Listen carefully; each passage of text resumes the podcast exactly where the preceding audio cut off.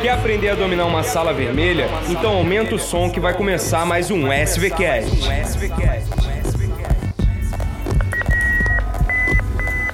Eu sou Miguel Barrela. Eu sou Pedro Ribeiro. Essa é a Sala Vermelha. E esse é o SVCast.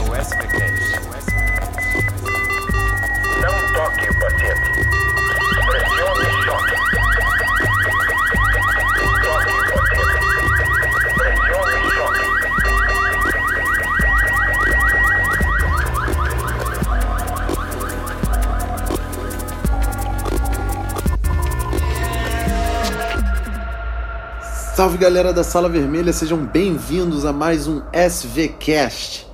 Bom, no SVCast de hoje à noite a gente vai conversar sobre Takotsubo, certo?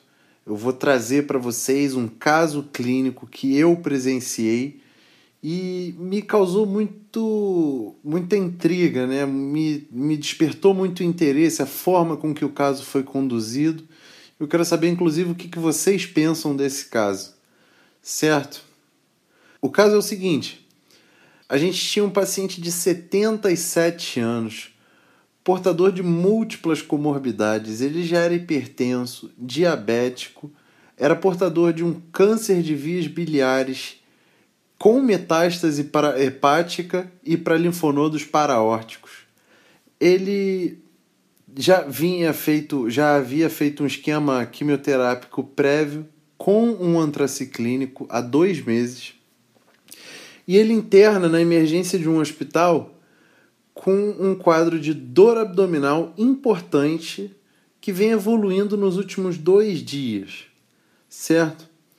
A exame ele tinha uma dor abdominal de difícil distinção, não, tinha, não era muito bem localizada, era uma dor difusa, a palpação profunda, e o que se palpava no, no exame de fato era um fecaloma importante na fossa ilíaca esquerda. E aí ele foi tomografado e na tomografia foi evidenciada uma dilatação importante das alças com grande quantidade de fezes. Certo? Ele foi internado, então foi feito supositório glicerinado para ele, até que a situação tentasse se resolver por si só. Durante essa internação, ele evolui com piora dessa dor abdominal, piora da função renal taquicardia e é levado ao CTI da instituição.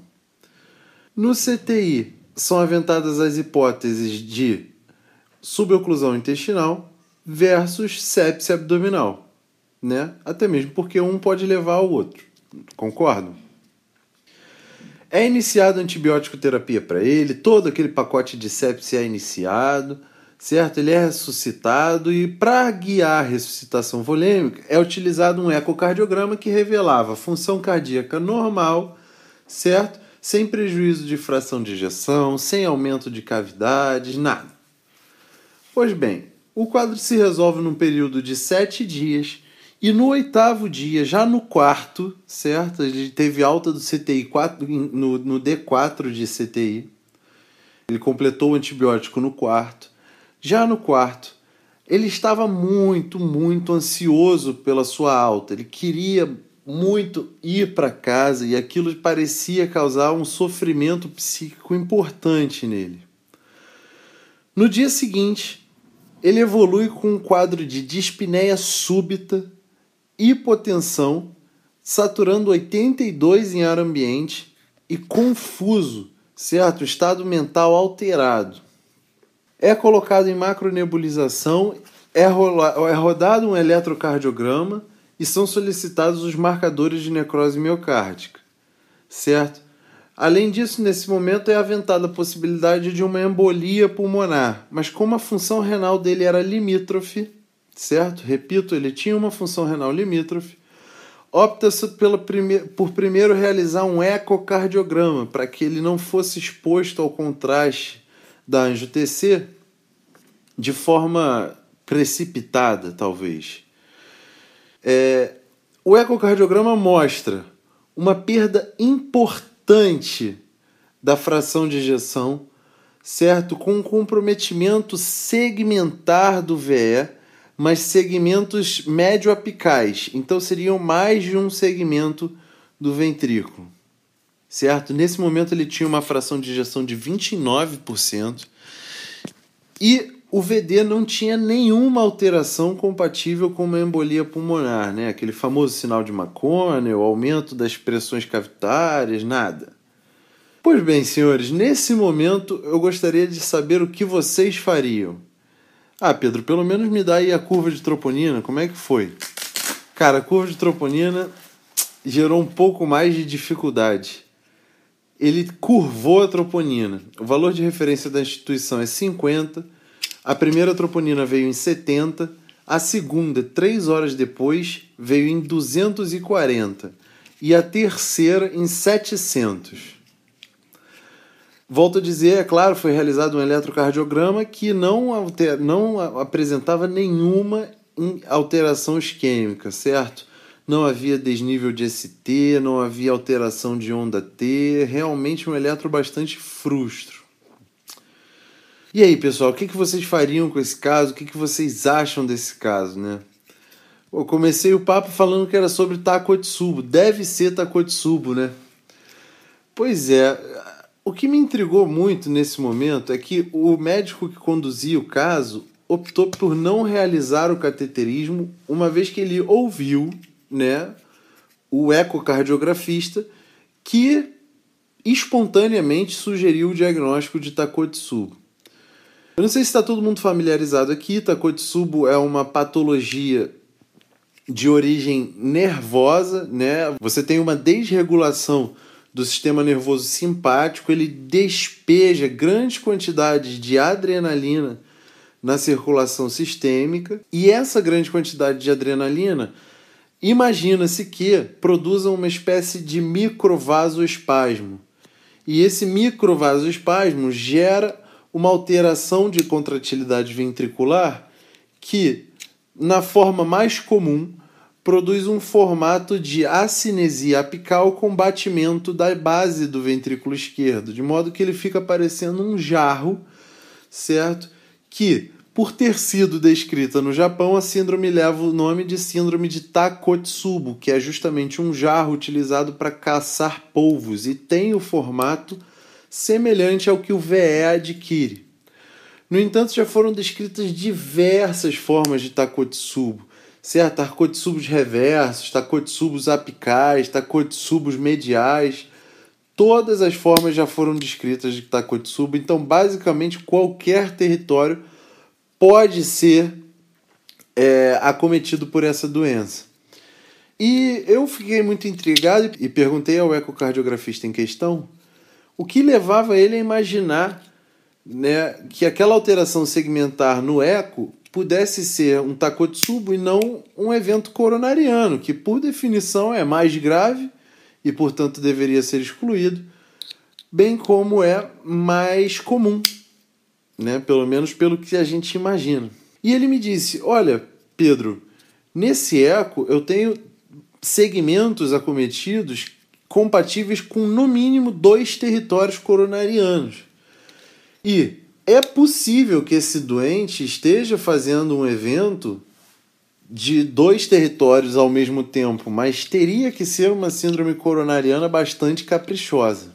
Eu achei uma explicação digna, mas eu queria saber se vocês levariam esse paciente ao CAT nesse momento, né? O eletro sem supra, paciente instável, porque ele estava dependendo de macro, né? Ele, ele estertorava bilateralmente. É, eu achei um, uma conduta audaciosa, né? Terem optado pela conduta expectante. E no final das contas eu entendi muito bem o argumento da equipe que assistia o paciente. Se tratava de um paciente com uma função renal limítrofe, certo? Que provavelmente sairia da cinecoronária angiografia para a diálise era um paciente com uma doença de base importantíssima, certo? Não esqueçam que ele era portador de um câncer de vias biliares e que seria submetido a um potencial procedimento curativo, Então ele teria, seria submetido a uma extensa cirurgia abdominal num período curto de tempo. Além disso, ele era um paciente com uma probabilidade pré-teste altíssima. Lembra que eu falei que ele tinha diversos fatores de risco? É, Pedro. E aí, mais um dado que corrobora a necessidade do cateterismo. Ele tinha uma probabilidade pré-teste altíssima. Esse foi o meu raciocínio num primeiro momento. No segundo momento, né, a equipe expôs para mim a seguinte situação. Olha só, no eco, eu já tenho a sugestão de que não é um evento coronariano por questão territorial. É improvável um evento coronariano de mais de um território. Se eu colocar ele no CAT, a chance dele ter doença coronariana obstrutiva é grande. Mas se essa doença é significativa, já é outra história.